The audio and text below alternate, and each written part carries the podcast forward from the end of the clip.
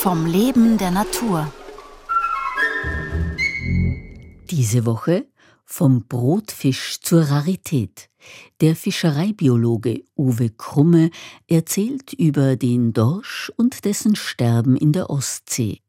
Heute, wie soll man ihn nennen? Dorsch oder Kabeljau? Bevor man über den eigentlichen Fisch was erzählen kann, muss man erstmal klarstellen, was es mit diesen beiden Begriffen auf sich hat. Also Kabeljau und Dorsch sind im Endeffekt zwei Begriffe für die gleiche Art. Beschreibt beides eine Fischart. Diese Fischart heißt auf Latein Gardus morua. Dieser lateinische Name ist sozusagen eindeutig und im deutschen Sprachgebrauch haben wir für die gleiche Fischart zwei Namen, nämlich den Kabeljau in der Nordsee und den Dorsch in der Ostsee. Fangen wir mal an mit Dorsch. Das äh, Wort stammt aus dem altnorwegischen Tursk und bedeutet im Endeffekt nichts anderes als getrockneter Fisch.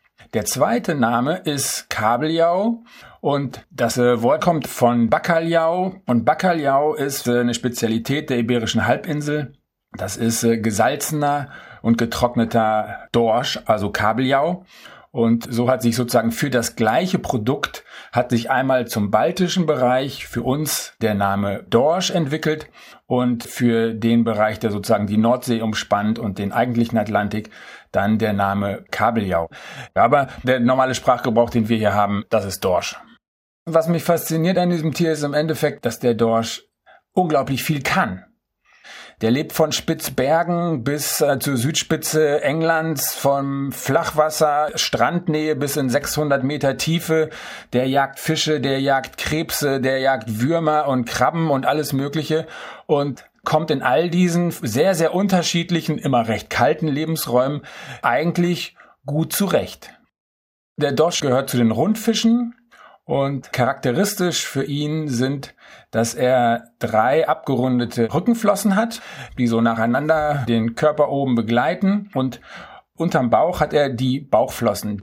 Die sind ganz besonders, denn die haben so ganz feine Spitzen am Ende, die sind so weiß und die ähneln der Bartel, die der Dorsch an der Kinnspitze hat. Da sind auch Geschmacksknospen drin. So können Dorsche auch Eigenschaften des Bodens wahrnehmen. Und dann kommt das ganz Besondere, das ist die tolle Farbe dieser Tiere. Die sind so gepunktet, getigert, so ein bisschen wie so ein Panther. Das kann von grünlich-oliv bis zu rot-braun sich unterscheiden, hat etwas mit der Wassertiefe und dem Licht zu tun. Also die können das regulieren.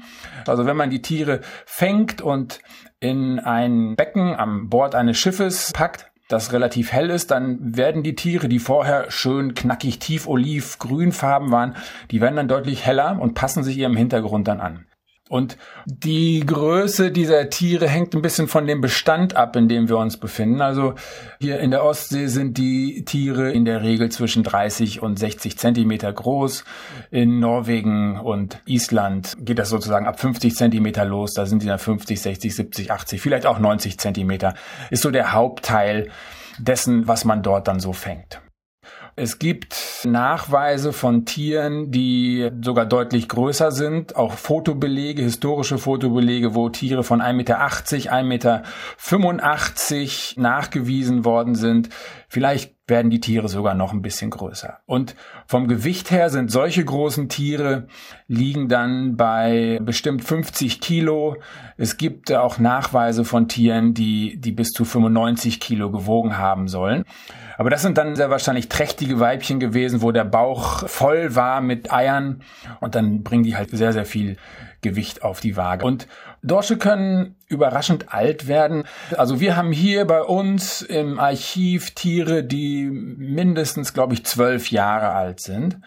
Ich würde aber sagen, dass man schon davon ausgehen kann, dass die Tiere auch 20, vielleicht sogar 25 Jahre alt werden können. Solche alten Tiere haben wir heutzutage sehr wahrscheinlich nicht mehr, aber früher gab es die sehr wahrscheinlich auch. Morgen um 5.09 Uhr vom Paarungstanz unter Wasser.